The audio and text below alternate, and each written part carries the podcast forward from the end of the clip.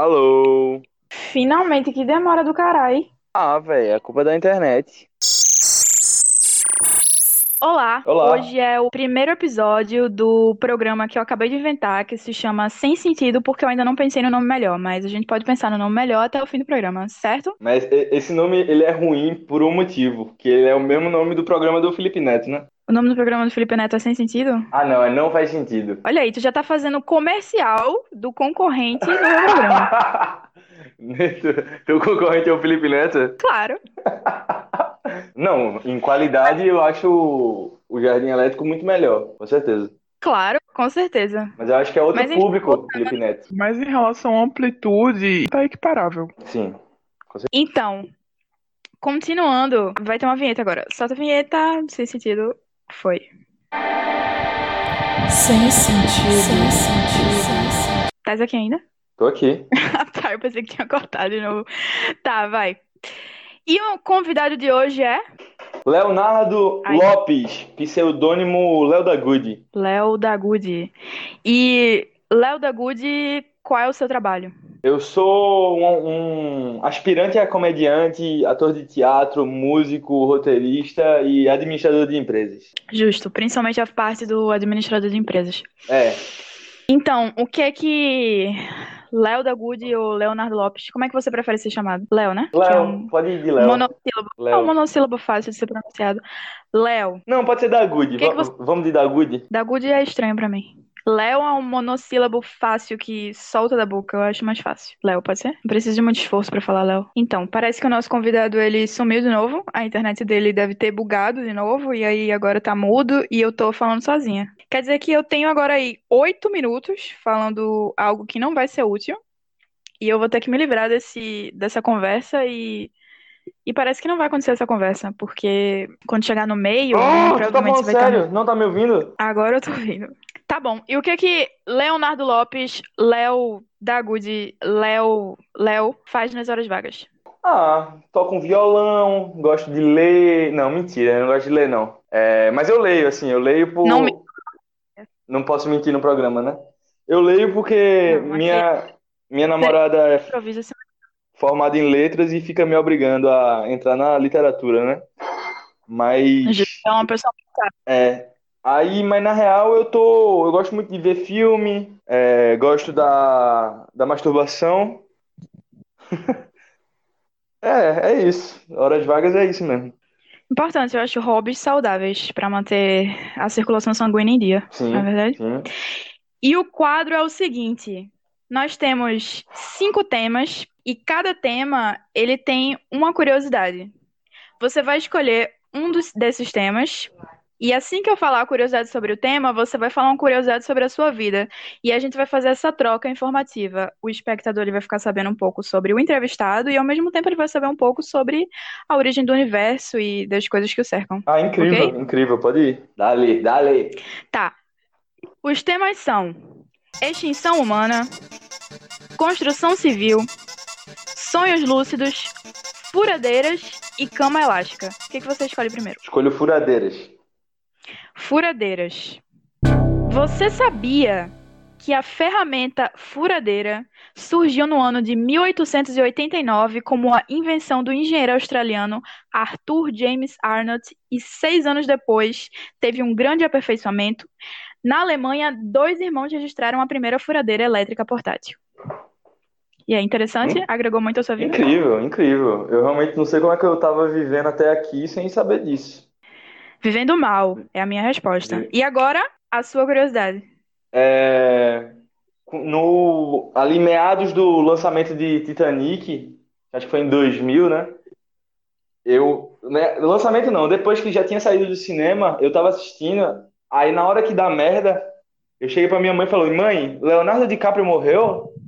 Ela não entendeu o cerne da minha pergunta, que eu tava perguntando se o ator Leonardo DiCaprio tinha acabado de morrer ali na, na minha frente. Aí ela falou, morreu. Aí eu comecei a chorar de uma forma inconsolável, porque eu adorava o Leonardo DiCaprio. E eu fiquei nessa de tipo, como é que ninguém ajuda o Leonardo DiCaprio? Como é que estão filmando e ninguém ajuda ele? Mas aí depois eu vim. Eu também, Oi? DiCaprio. Eu acho ele Eu excepcional. acho, Eu acho o Leonardo DiCaprio um ator incrível. também. Mas daí eu vim entender que, na verdade, tudo ali não passava de uma grande farsa, né? E aí, quando tu entendeu, como é que foi? Aí eu quis participar da farsa. Tô dentro dela hoje em dia. Se perdendo no personagem, né? Mas é legal. Qual é o filme que tu mais gosta do Leonardo DiCaprio? Prenda-me se for capaz. Eu acho esse filme do caralho também. Porra, esse Eu assisti filme. quando era pequena. Puta que pariu. Uma cena que eu nunca consegui esquecer foi a cena quando ele entra. Ele sai por dentro da privada. Tu lembra disso? Lembro não, velho. Não. Lembro não. Essa cena ficou muito marcada na minha cabeça porque eu vi esse filme quando eu era pequena e eu não me lembro absolutamente nada do roteiro, mas tem algumas cenas em especial que ficaram na minha cabeça e essa foi uma delas, porque ele sempre tava, né, fugindo dos lugares e ninguém realmente podia prender ele, ninguém era capaz de prender o Leonardo DiCaprio. Sim. Aí ele saía por dentro da privada. Era foi bem é uma parte bem surreal do filme porque não faz sentido algum, mas bem legal. O, a cena que eu mais achei foda foi a do começo mesmo, que ele chega na escola de terno e a galera começa a zoar ele e aí ele paga de professor. Nossa, o começo do filme, né? Do caralho, enfim. Eu não me lembro, velho. Eu acho que é uma boa pra eu reassistir esse É, filme, né? Eu tava reassistindo, sabe qual filme? Tava reassistindo Blade Runner, velho. Nunca vi. Eu, o primeiro. Nunca Nunca vi, assisti, nunca não? vi. Esse filme é um dos meus filmes favoritos de vida. Mas ele é bem assim, sabe? Ele tem uma narrativa lenta, ele tem muito diálogo, mas assim, um dos meus filmes favoritos. É muito perfeito. Então tá, depois dessa explanação e muitos conhecimentos acerca de cinema, vamos para o próximo tema. E sobrou extinção humana, construção civil, sonhos lúcidos e cama elástica. Construção civil. Construção civil. É uma boa escolha, construção civil. Você sabia que o segundo homem mais rico do mundo, Carlos Slim, é um engenheiro civil? O empresário mexicano formou-se em engenharia civil pela Universidad Autónoma Naci- Nacional de México. E também fez um curso sobre avaliação de projetos e desenvolvimento econômico em Santiago do Chile. A sua fortuna atual é de aproximadamente 77 bilhões de dólares. Caralho! Provando mais uma vez o quê? Que todos os burgueses safados são derivados da engenharia civil. Sim. Engenharia civil, direito e. E administração de empresas, né? Justo. Agora uma curiosidade sobre a sua vida. É, eu, na infância, acreditava que era o Tarzan. Não é que eu queria ser o Tarzan, eu acreditava que eu era. Então não tem quem fizesse eu desacreditar disso. Durante um ano, Tu, tu acreditava? acreditava. Durante um ano eu Que andava era- como ele, tá ligado? E eu ficava acreditando que eu tava sendo reinserido na sociedade ali. Caramba, tu realmente se perdeu no personagem mesmo. Como assim? E como é que tu passou depois? Como é que tu passou essa. Como é que foi essa transição depois de um ano achando que era Tarzan e voltar pra vida Então, humana? é aí que tá. Eu fui sendo readaptado, né? Fui a- rea- reaprendendo a andar. Era isso. Eu acordei, eu era um macaco. Daí as pessoas ficavam, Léo, é, não é assim que anda. Vamos lá, levante. Você consegue andar de duas pernas. Aí eu caía, né? Porque era muito difícil pra mim. Nunca tinha andado com duas pernas antes. Não era realmente a a minha vivência na minha cabeça, né? Entendi. Entendi.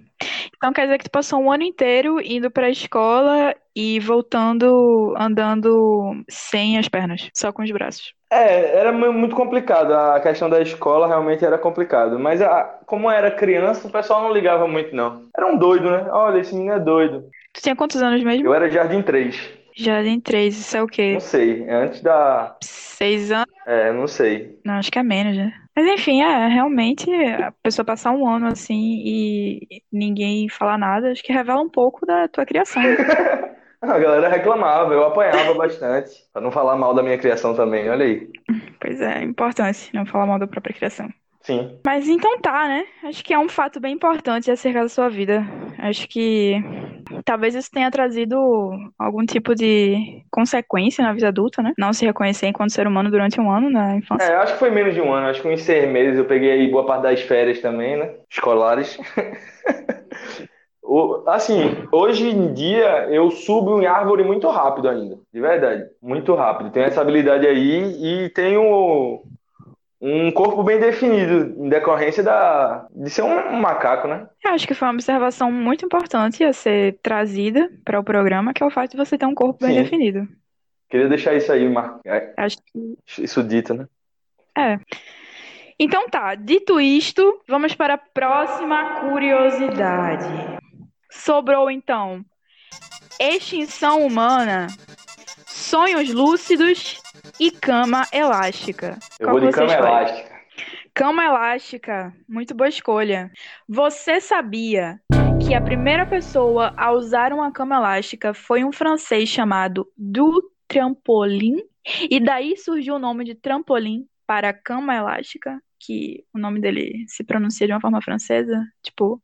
Do trampolim. Enfim, ele foi o francês que, do sobrenome, originou o nome trampolim, que aí surgiu depois cama elástica, derivado desse nome. Incrível. Incrível, né? Porque geralmente muitas coisas são originadas pelo sobrenome das coisas, das pessoas. Sim, sim. Então, o que que poderia surgir? Agora uma pergunta aqui pra você. O que que poderia surgir de Lopes? Lopes? É, o seu sobrenome. Não sei, eu, eu vejo muito como alguma dança, entende? Bora dançar um Lopes, talvez um, uma droga também. Injeta esse Lopes aqui na minha veia. Não sei, eu realmente tô só especulando aqui. É, eu acho que tem nome de dança. Acho que droga não. Não, né? É. Não. Agora a minha, né? Mas eu acho que. Ou não? Ah, sim, sim. Uma curiosidade sobre a sua Eu, vida. eu já Manda fui brasa. proibido de me rematricular numa escola. Tipo, era final do ano já. Seria muito escroto se me expulsassem, porque eu rep- reprovaria. Aí eles falaram, beleza, a gente não vai expulsar ele, mas ele não pode mais se matricular aqui. Aí minha mãe falou, tá bom, é isso. Por quê? O que foi que tu fez na escola pra ninguém te querer lá? Porra, foi uma soma de coisas, mas a, o estopim assim foi eu, eu colei. Colei não, nem consegui colar. Eu botei cola na professora uma na cadeira de uma professora. É, e foi isso, deu merda, né? É, eu acho que é um bom motivo pra É, não te quererem mais lá. merda. Agora, essas pessoas que fazem isso, que sentam em coisas sem perceber, sempre foi uma coisa que me deixou muito encucada, porque toda vez que eu vou sentar em um lugar, eu primeiro olho o lugar antes. Eu nunca sento em nenhum lugar sem antes olhar pra onde eu vou sentar. Então, eu acho que se eu fosse sentar numa cadeira que tivesse coberta de cola, Mas cola, eu saberia. cola de E eu jamais sentaria nela. Dá pra ver que tem alguma coisa ali. Se tivesse água, É, eu é veria. importante. É importante olhar, velho. Ela tá vendo, a culpa às vezes não é nem minha. Foi mais um, um alerta pra. É, eu acho que registrou uma falta de atenção de alguém que tá ali com a função de ter atenção, que é Exatamente, educar. porra. É, foi quase uma crítica, velho. Muito obrigado, muito bem observado. Acho que você foi um vanguardista da militância nas escolas de ensino fundamental. Então tá, vamos lá. Calma, calma. Então sobrou o quê? Fundamental, tu falou? Não, tô, É, não era fundamental, não era? Enfim. Ah, Então só sobrou dois itens, dois temas aqui interessantíssimos, os mais interessantes, na verdade. boa. Ficaram para o final, que são extinção humana e sonhos lúcidos. O que que você prefere? Sonhos lúcidos. Sonhos lúcidos. Você sabia que os egípcios foram os primeiros a registrar os sonhos lúcidos? Acredita-se que Ba, uma representação egípcia para a alma, na realidade era o eu que se mantém em projeções astrais e em sonhos lúcidos. Nas ilustrações, Ba era demonstrado como um pássaro com cabeça humana e que flutuava sob um corpo em repouso. Pesquisadores cogitam a possibilidade de Ba ser o primeiro registro na história de consciências itinerantes, ou seja, que saem do corpo, mas conservam suas características físicas e mentais. Uou, caralho, que massa. Foda, Nossa, eu- né? Egípcios sempre na vanguarda de absolutamente tudo que é interessante Mano, na eu ia falar isso agora, velho. Eu pago muito pau pro Egito, velho. Pro Egito antigo. Porra, é muito foda. É uma cultura do caralho, assim. Eu acho que só o fato deles criarem pirâmides, eu acho que já zeraram a vida. É aquela coisa, né? Por que foram alienígenas que criaram pirâmides? Porque o ser humano é Meu foda. irmão, Por que foram alienígenas e não eu seres humanos? puto. Acho que o ser humano, ao longo do- dos anos e das décadas e dos séculos, só foram emburrecendo mais e se tornando pessoas cada vez mais preguiçosas. Mas eles são completamente capazes de construir pirâmides. Doido, eu fico muito puto com isso, velho. Porque é, tem uns vídeos na internet de dois indianos, tá ligado? Que constrói palácio do nada. Tá ele na selva com a pedra e um graveto e constrói uma porra de um palácio, tá ligado? Aí tu vai me dizer que uma, uma- tá ligado? Uma Exatamente. população toda não, não consegue construir uma pirâmide, porra, meu pau, velho. Não, desculpa. É, Meu pau. Na moral, velho, como assim? É, a minha, ah, essa é fraca, mas essa eu vou falar porque ela mexe um pouco com a minha autoestima. Que eu não consigo fazer aquele R com a língua. Eu consigo depois. Eu treinei muito e mesmo assim ainda é muito mal feito, que é aquele. Calma. Isso, eu não consigo fazer, velho. Não consigo. O meu. Tu acabou de Mas fazer. você percebe que o meu, ele é no T, ele não é no R. É. Tá ligado? Ó, isso aí mexe com. Na verdade, você consegue fazer uma coisa que eu acho que ninguém consegue. Como é? No T? Depois de treinar muito, me senti inferior, tá ligado? E por que você acha que? Qual é a causa? Freud explica? Eu não sei, realmente não sei. Eu tenho um sobrinho de seis anos que faz, tá ligado? Então, não é um negócio de. Talvez seja genético, né? Tem umas coisas genéticas assim no corpo que não, não acontece em algumas pessoas. Realmente não sei, velho. Talvez seja um trauma de infância. Não é? Que tá, esteja aprendendo isso, talvez. O que fizeram com a sua língua quando você era criança? Não sei, velho. Eu realmente. Eu se- Então tá. Então tá, era só isso. É, não, eu ia dizer que eu. é, não, deixa quieto. É, não, eu ia dizer que eu era uma criança que talvez tenha alguma coisa a ver. Eu, eu sempre mamei muito, né? Eu fui uma criança que mamei por muito tempo. Só minha mãe eu mamei até os três anos. Deixa essa piada no ar aí. Pausa dramática.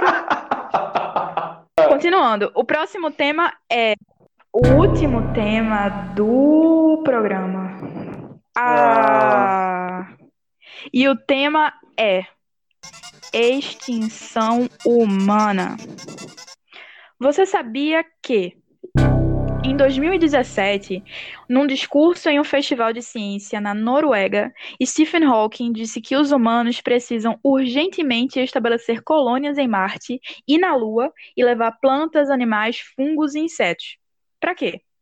Segundo ele, precisamos criar um novo mundo. Ele acha que a raça humana vai demorar 30 anos para ser eliminada por causa do excesso de população e por conta das mudanças climáticas. Ele diz que quando chegamos a crises semelhantes no decorrer da história, sempre havia outros lugares para colonizar. Porém, agora não há territórios à nossa disposição, ao menos não no mundo que vivemos. E para você, que é uma pessoa leiga, que está ouvindo este canal e quer se informar acerca de tudo que acontece no mundo, e não sabe, na verdade, é uma pessoa que viveu o tempo inteiro numa caixa e não sabe o que acontece no mundo real, Stephen Hawking, ele estudava sobre buracos negros. Que na época, antes de Stephen Hawking descobrir, os buracos negros eram tidos como imortais e que nada saía de lá, mas pelo contrário, tudo seria sugado por ele. Ou seja, a humanidade, a galáxia, a Terra, tudo mais, seria engolido pelos buracos negros e nada mais existiria no universo além de um monte de buracos negros. Mas ele foi a primeira pessoa que descobriu que, na verdade, sai radiação do buraco negro e daqui a uma caralhada de tempo não vai existir mais nenhum buraco negro no universo, porque ele, além de sair radiação, ele encolhe. E depois dessa porrada de conhecimento, agora vamos saber uma curiosidade sobre Leonardo Lopes. É, eu não sei em relação a, a não, não existir mais, porque eles encolhem, mas os buracos negros eles, eles renascem, né? O buraco negro ele nasce de uma fonte de densidade que acontece quando um sol é extinto, por exemplo. Sim, sim. É, Mas os que vão existem desaparecer, sim. vão desaparecer. Então, tipo, isso é uma puta descoberta, porque antes todo mundo acreditava que, na verdade, eles não Sim, sim. encolhiam, mas expandiam E e engoliam muito tudo. doido. é, Esse negócio que saía a radiação deles foi o que rendeu o, o, o Nobel, né, pra, pra Hawking. Foi? Na verdade, Foi não? não, porque ele não- na verdade ele nunca ganhou o Nobel porque ele nunca conseguiu comprovar. Na verdade, quem comprovou foi recentemente uma mulher que descobriu, que inclusive aqui eu vou checar essa informação agora, não trago informação quente pra você. Eu não sabia, não. Eu jurava que ele tinha ganhado um Nobel aí. Que massa, bom saber. Katie Bowman, que foi a primeira pessoa responsável pela foto de um buraco negro que comprovou a Foda. teoria de Hawking. Aqui é conhecimento, meu Incrível. filho. Tu não tá realmente bocejando Não. no meu programa, não, né? Ah, Sério, eu não bocejei, não. O... Eu já sofri um estelionato. Eu entrei na, entrei na Conta pilha de que. Eu, eu sou muito burro às vezes também, né? Eu queria ser jogador de futebol quando eu tinha 15 anos. E eu viajei para Natal só com a passagem de ida e volta. Só com a passagem de ida.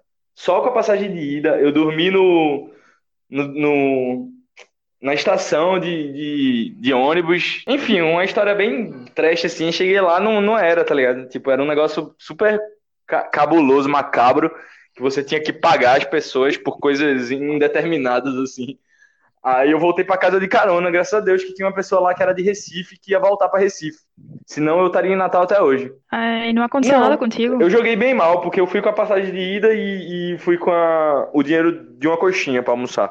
Aí eu joguei, ainda teve um jogo lá, mas nem foi um jogo num campo na moral, porque não tinha quase ninguém. Nossa, foi muito, foi muito esquisito, velho. Foi muito esquisito. Eu, eu tenho, eu tenho muita, uma péssima lembrança desse dia, assim. Foi, mas assim, foi uma experiência bem. Eu realmente nunca tinha dormido numa estação, tá ligado? Eu pedi dinheiro, eu pedi dinheiro não, eu pedi pra andar no ônibus de graça, senão eu ia perder o dinheiro da minha coxinha, tá ligado? Aí foi uma história bem. É uma É, experiência, é, foi bem bem interessante. Foda. Acho que isso é um- o tipo de experiência que todo mundo tem que passar, pelo Com menos uma vez certeza, agora eu não caio mais em golpes. Agora você pratica os Exato. golpes. A caça Exato. virou o caçador. Inclusive, eu tô com um curso de oratória é, que eu. Então, isso vai ser cortado na edição. Não, não, não precisa cortar, não, é brincadeira. Eu realmente estou com um curso de oratória, não é golpe. Ele tá para ser lançado aí. Eu só usei o gancho da piada para poder divulgar aí o meu curso. Então, isso vai ser cortado Tá na bom. edição, tá? Aqui a gente não trabalha Não? com edição, não. Não, você começou já divulgando o canal do meu concorrente. E agora você tá querendo. Tá bom, tá bom, pode cortar, pode não tá. cortar. Não vou, não vou, fa- Isso que vai ser tudo. tá bom, não vou falar também do, do canal Léo da Good, não, que é o- um dos canais que mais crescem aí no YouTube. Não vou falar, não vou. Então tá bom. Então é isso, gente. O programa acaba por aqui. Foi muito bom estar com você, brincar Foi com massa, foi você. muito divertido, velho. E, e é isso. Acho que trouxemos curiosidades interessantes e você saiu agora uma pessoa mais com coisas, né? Já, já encheu aí várias coisas no saco para quando você tiver sem assunto, chegar naquela boizinha e jogar que Stephen Hawking era o cara que Pois nunca recebeu é, o Nobel. mesa de bar aí é pra, é pra isso, pra você jogar essas informações. Pois é, um bate-papo interessantíssimo. Então é isso. Na descrição eu vou deixar o canal do YouTube de Léo da Good, que é o entrevistado de hoje, que tem o quê? O quê no YouTube? É um Não, canal de canal de comédia é um canal onde eu faço várias aleatoriedades e, e brinco aí com os sentimentos do- dos, dos nossos telespectadores. É uma experiência sensorial. Exatamente. Então tá bom. É isso. Beijão, Beijão. valeu o convite. Até a próxima.